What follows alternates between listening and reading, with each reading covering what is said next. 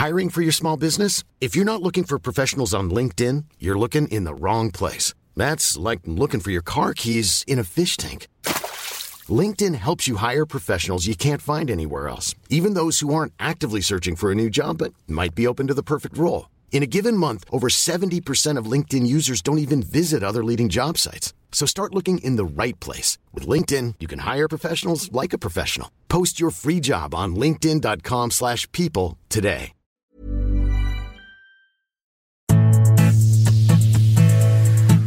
Hola amigos, ¿cómo están? Sean bienvenidos a un episodio más de Oyendo Letras, un espacio del Universal de lectores para lectores. Yo soy Deyanira Castillo y nuevamente no les traigo una reseña, pero sí a otra invitada muy especial. Así que pónganse cómodos, preparen su separador e imaginen Oyendo Letras. Imagina, vive, siente. Oyendo letras. ¿Dónde me quedé? Ah, ya. Amigos, el día de hoy tenemos con nosotros a Araceli García. Eh. Hola, Ara. Hola de ella. Ara es la encargada de hacer el podcast de Que Ver 321, igual por parte del Universal. Así es. Seguramente ya reconocieron mi voz. Y si no han escuchado mi podcast, los invito a que también ahí lo busquen después de este episodio. Y pues muchas gracias de ella por invitarme para platicar sobre libros y cine. Claro, y, y no solamente cine, también series, Ah, sí, televisión. también series. Ya habíamos tenido un episodio con ella donde hablábamos de libros que se adaptaron a series, pero también hay varios casos curiosos que son películas que se convirtieron a libros o guiones que fueron adaptados Mm. a libros. Y en esta ocasión vamos a hablar sobre de ellos. Así es que yo no me había puesto como a, a reflexionar al respecto hasta que Bella me puso ahí la, la cosquillita de la duda. ¿Sabías y, que? Sí, no, no sabía, o bueno, más bien tal vez no había hecho como muy consciente de esto, porque de pronto, no sé si te ha pasado que, no sé, después de que salió la última película de It, la última este, saga, ya te encuentras los libros de It con la portada de la nueva película. Como Sí. que eso pasa mucho, ¿no? Sí. a lo mejor, ¿qué, qué otra adaptación hay de libros? Este. Eh, no sé, los de Crepúsculo, que de pronto ediciones más nuevas ya traen la, la fotito como de, de Con la los película, personajes. ¿no? Eh, como que eso pasa mucho, pero Sí, y creo que algo con lo que pasó mucho y que se ha confundido a muchos lectores es con las ventajas de ser invisible. Pero antes el libro tenía como portada solamente la pared verde. Mm, Y ya cuando llegó la adaptación cinematográfica decidieron poner a los protagonistas en la portada. Exacto. No soy yo muy fan de eso, no sé tú, a ti qué te parezca, como que soy más señora viejita que le gusta que el libro tenga su portada original, pero sí es algo que pasa mucho, que como tienen este boom gracias al, al cine, este, de pronto pues ya le cambian la, la portada a los libros. Sí, porque yo soy de las dos, como que hay portadas que no han sido mis favoritas, que son las originales, y ya cuando se adaptan ya como que les dan un cambio y digo, ay, qué bonito se ve. Pero sí, justo como dices, hay casos en donde sucedió al revés, que tal Sí. vez vieron un guion eh, muy bueno que para una película que decidieron que se convirtiera en una novela. Así que dijeron, tiene potencial. Y uno de esos casos fue la película de El tercer hombre que fue estrenada en 1949. Está ambientada en la Segunda Guerra Mundial, trata casos como eh, intrigas de internacionales, asesinatos. Sí te da un poco el tema de, de terror, suspenso. Bueno, no tanto de terror, más bien el suspenso. Y sí, va- sí vi que generó bastante audiencia esta película. Y de hecho, el escritor que es Graham Greene. Que espero pronunciarlo bien. Algo curioso que hizo fue que desde un inicio que lo contrataron, él empezó a escribir esta historia a modo de novela, o sea, su esqueleto fue, fue escribir la novela. Ya cuando se estaba empezando a estrenar la película, se estaba haciendo todo el merchandising, pues estaba, él estuvo de que, pues tiene potencial, sí se puede adaptar al libro. Y sí hizo algunos ajustes y posteriormente lo publicó. Y sí tuvo bastante, bastante aclamación por la crítica. Sí, creo que es como una de las mejores películas de la historia. Y justo es curioso esto que, que dices, ¿no? Que el director como que dijo, bueno, a ver, primero le escribo en novela, como para armar la historia, ya de ahí hizo el guion de la película. Y tal vez como lo primero que se lanzó en sí fue la película, pero le fue tan bien que como que retomó esta idea de la novela y, y lo lanzaron como un libro. Sí, y de hecho algo curioso, la película ganó el, un premio Oscar por eh, mejor fotografía en blanco y negro y también una palma de oro en Cannes, pero no recuerdo bien en qué categoría fue eso, pero sí tuvo, tanto la película como el libro fueron muy bien aclamados. Que justo, no sé si esté en alguna plataforma esta película, porque estamos hablando que es de finales de los 40, entonces Sí, ay, sí, de pronto verdad, es difícil encontrar títulos como más clásicos en las plataformas. Yo creo que ahí en páginas poco concurridas que la nosotros podemos no les dimos esa recomendación, ¿eh? Pero guiño, guiño. Pero guiño. Ah, bueno, mira, de hecho, me parece que la puedes rentar en YouTube. YouTube Ahí no- está la opción. YouTube no le pierde Y si nada. no, pues pueden también buscar el libro, ¿no? Que este podcast es de libros. Obviamente, pero también hablamos también un poquito de series de- y de todo un poco. Otra película que fue adaptada al libro fue Odisea en el espacio y este, este título si le suena o no le suena lo deben de conocer porque es considerado una película de culto y fue dirigida por Stanley Kubrick y el guion fue escrito por Arthur C. Clarke. Que yo creo que la gente ya la ubica y si no, tal vez no sabe conscientemente que, que la conoce, pero... Mínimo el tema Pero- musical. Ajá, y es que, por ejemplo, bueno, esta película es del 68, se estrenó Sí. en el 68, pero ha tenido como tanto impacto en la cultura pop que, por ejemplo, a lo mejor si ustedes dicen, ¿qué, qué rayos es 2001? Este, o- Odisea en el espacio, ¿qué es eso, no? ¿Qué es eso? Me pero, suena. Pero, por ejemplo, si vieron el tráiler de Barbie, La primera el primer tráiler que salió, me parece. Donde están las eh, niñitas jugando. Están las niñitas jugando, así como en la naturaleza, ¿no? Y, y suena precisamente el tema. El de- tema, sí. eh, icónico de esta película. Pues eso está basado en. No, cre- creo que es como la segunda escena de, del filme, donde Sí. están estos eh, primates, igual ahí como que en la naturaleza. Sí, y pues justamente esta película como trama principal tenía que una tripulación iba a viajar en el espacio con los motivos de buscar los orígenes de la humanidad. De igual forma, el escritor Arthur C. Clarke dijo, pues igual le veo potencial a esta, a esta historia y decidió no solo hacer un libro, sino hacer una saga. Decidió hacer una saga que consta de 2010, Odisea 2, 2061, Odisea 3 y 3001, Odisea Final. En todos van ligados y se desarrollan en el género de ciencia ficción. Y que, digo, yo no he leído este el libro de 2001. Yo creo que sería interesante. Estaba viendo que tiene algunos cambios con respecto a la película. Sí. Em, pero, por ejemplo, yo me acuerdo que la primera vez que vi la película me dio miedo. Sí, Creo que no es de ¿cómo que miedo, no? pero a mí me dio miedo. Causa ¿no? Eh, demasiadas emociones. Es que como que toca muchos temas, ¿no? Y también fue muy como innovadora, un poco como que predijeron, ¿no? Cómo iba a cambiar la tecnología. Y yo me acuerdo que cuando yo la vi, esta, eh, este compañero, ¿cómo se llama? Hal. HAL 9000, me Creo que parece. sí. Eh, es- este ojito, ¿no? Que, que, que está ahí en la nave, que es como la inteligencia artificial, de la nave. Es me acuerdo que a mí me da, me provocó mucho miedo. Entonces, no sé, creo que sería interesante leerlo y ver cómo se retrata esta parte. Que también hablando de la influencia que ha tenido este filme en, en la cultura pop, pues también en Los Simpson varias veces han parodiado a Odisea del Espacio y hay un episodio de, me parece que es de los capítulos de terror de la casita del terror, Ah, sí. que, que justo la casa de los Simpson eh, tiene como que una inteligencia artificial así parecida que se vuelve mala. Sí, de hecho, pues eh, creo que este tipo de recursos lo hemos visto a lo largo de toda la vida y se ha empleado bastante bien y, o sea, ni se diga más, la película fue dirigida por Stanley Kubrick, que es un cineasta muy controversial porque hace buenas películas, pero también pues es bastante criticado por algunas ideologías o temas que ha tocado, pero lo ha hecho bastante bien y logró posicionar esta película en una de las más populares hasta la fecha, o sea, ya cuánto tiempo tiene y sigue siendo bastante reconocida. Sí, sí, ya es un clásico del cine. Sí. Y, y de la literatura. También.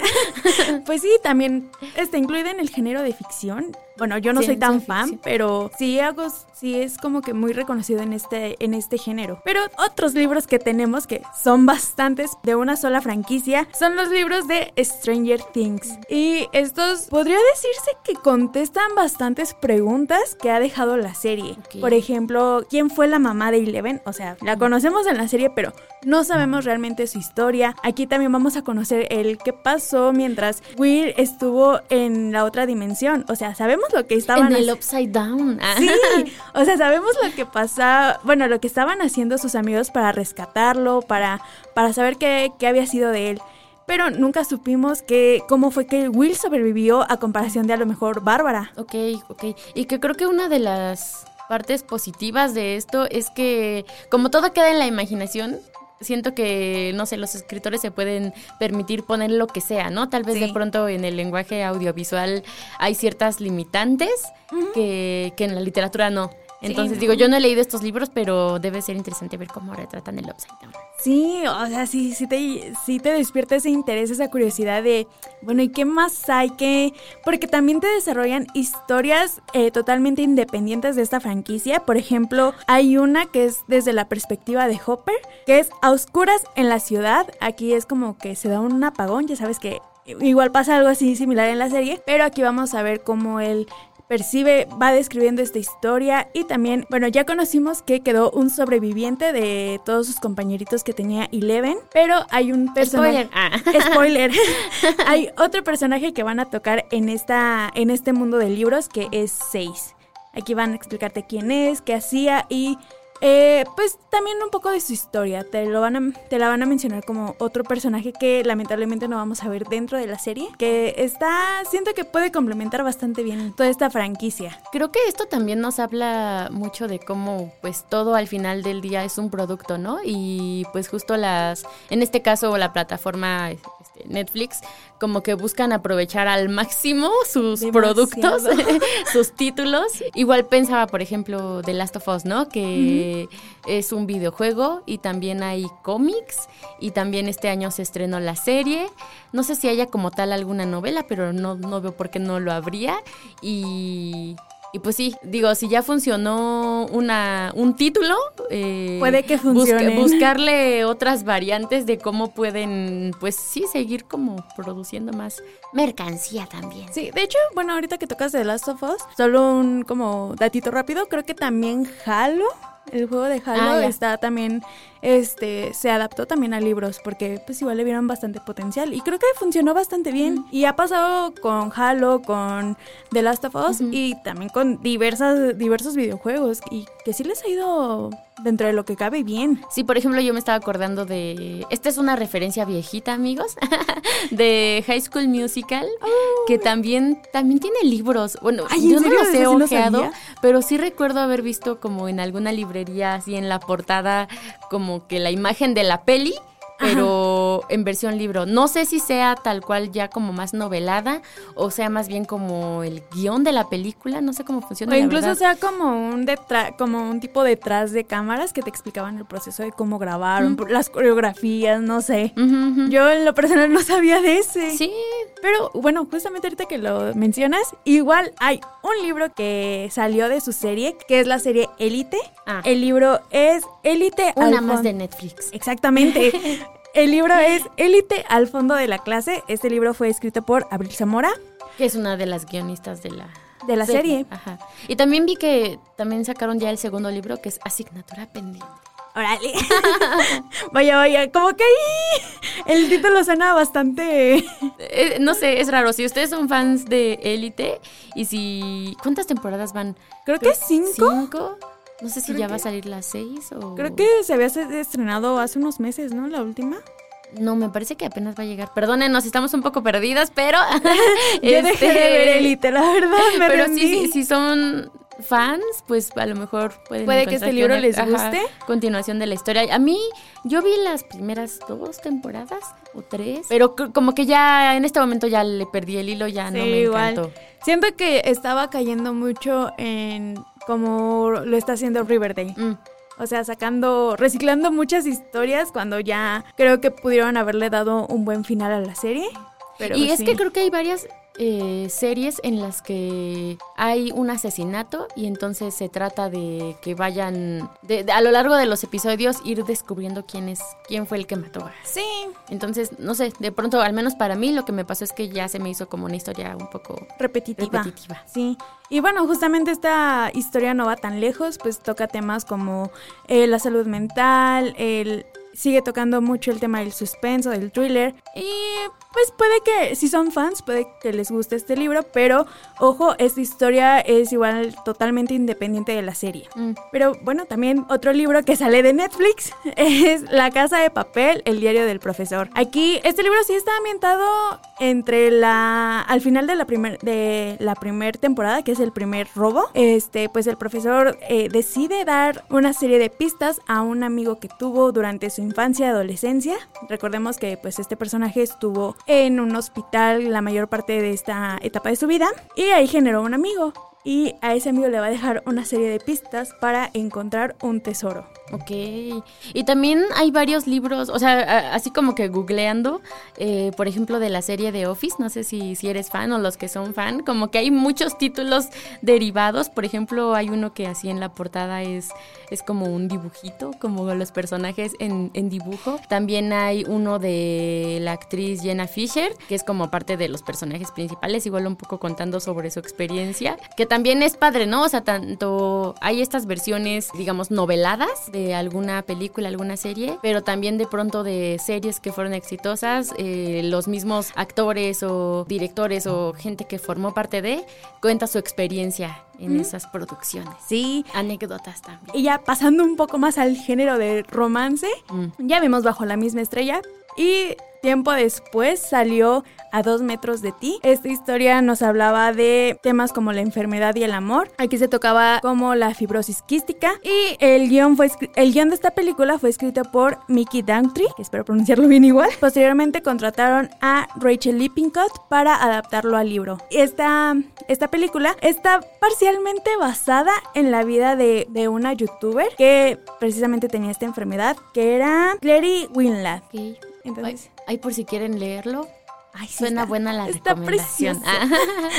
Para el amor. Y ya, como una última recomendación que podríamos darles, si les gusta el manga, los cómics o una lectura bastante ligera y fueron fans de Turning Red, este les recomiendo, bueno, les aviso que Pixar decidió sacar un manga enfocado a esta película, pero esta vez desde la perspectiva de la banda Four Town. Gran banda. Yo creo que si fuera real, tendría muchos fans. Yo Son como los. Backstreet Boys del, del 2022. Sí. ¿En qué año salió Red? ¿21 o 22? 22, ¿no? O creo que 21. Creo que 22. Lo verificaremos.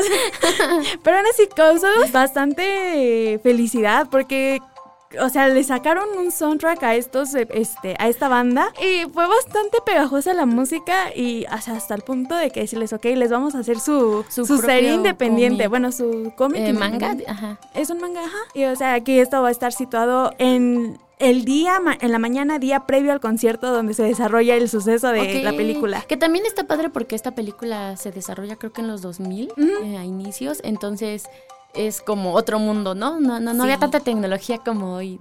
Sí, demasiado. Pero bueno, estas al menos son algunas recomendaciones que logramos encontrar nosotras. Si les gustó alguna, igual si conocen alguna, ya saben que nos pueden dejar su recomendación. Y bueno, Ara, muchísimas gracias por estar con nosotros. Muchas gracias por invitarme.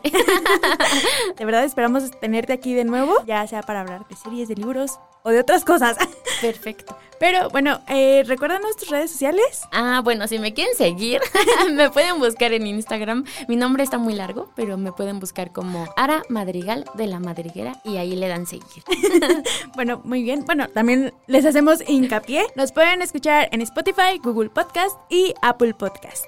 Mis redes sociales ya saben que las encuentran en la descripción de este episodio. Y también les recuerdo que todos los miércoles a partir de las 7 de la mañana hay un nuevo episodio de su podcast favorito. Por ahora, coloca tu separador y la próxima semana no te olvides de seguir oyendo letras. Nos vemos. Imagina, vive, siente. Oyendo letras. ¿Dónde me quedé?